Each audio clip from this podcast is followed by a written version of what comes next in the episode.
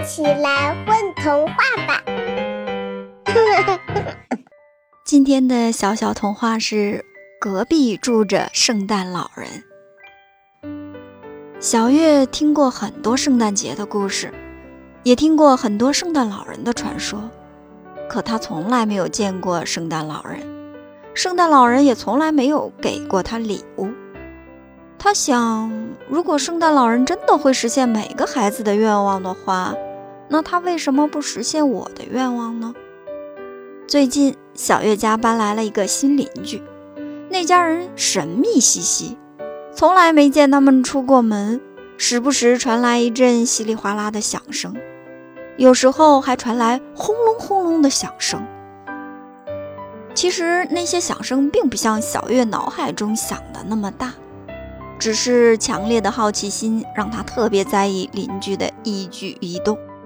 他越想越觉得受不了，非得去探个究竟不可。今天是圣诞节前夜。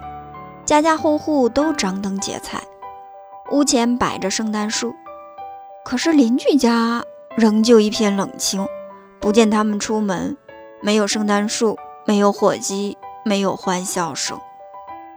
小月站在窗前，依稀看到了几个小东西从邻居的门缝溜进去了，其中一个还回头望了小月一眼，把她给吓一跳，手上的球就掉了下去。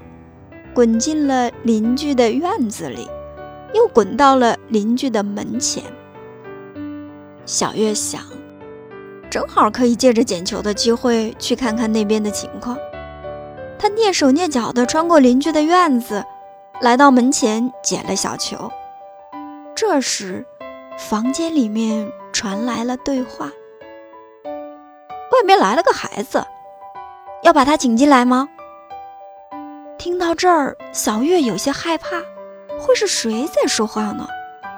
马上，她又鼓起了勇气：“我只是来捡个球而已，并没有做什么坏事。”忽然，大门打开了，一群长耳朵的小精灵飞快地跑出来，把他抬进了房间。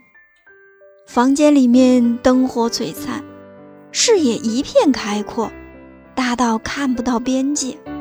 到处都是长耳朵的精灵在忙碌地工作着，还有那堆积如山的礼物。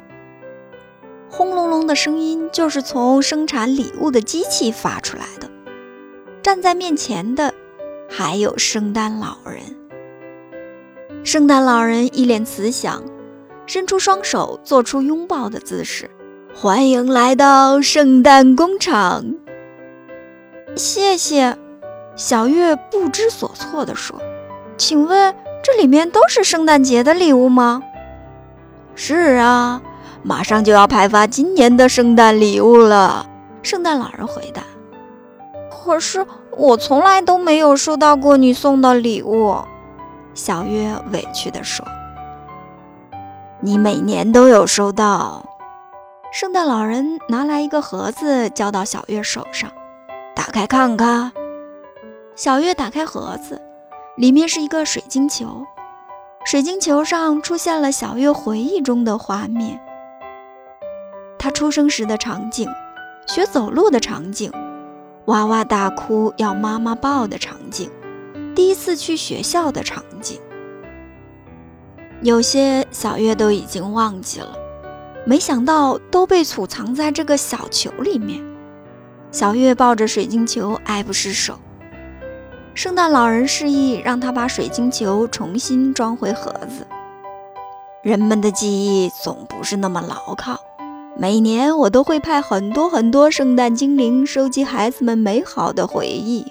到了圣诞节那一天，再让圣诞精灵们变成我的模样，重新植入孩子的梦中。所以那些回忆才是真正的圣诞礼物。小月终于明白了。当当当，圣诞节的钟声响起了。圣诞老人大声喊道：“我们该出发了！”成千上万的驯鹿拉着雪橇奔腾而来，圣诞精灵们马上摇身一变成了圣诞老人的模样。他们一人背着一个包裹，骑上雪橇，从窗前一涌而出，奔向天际。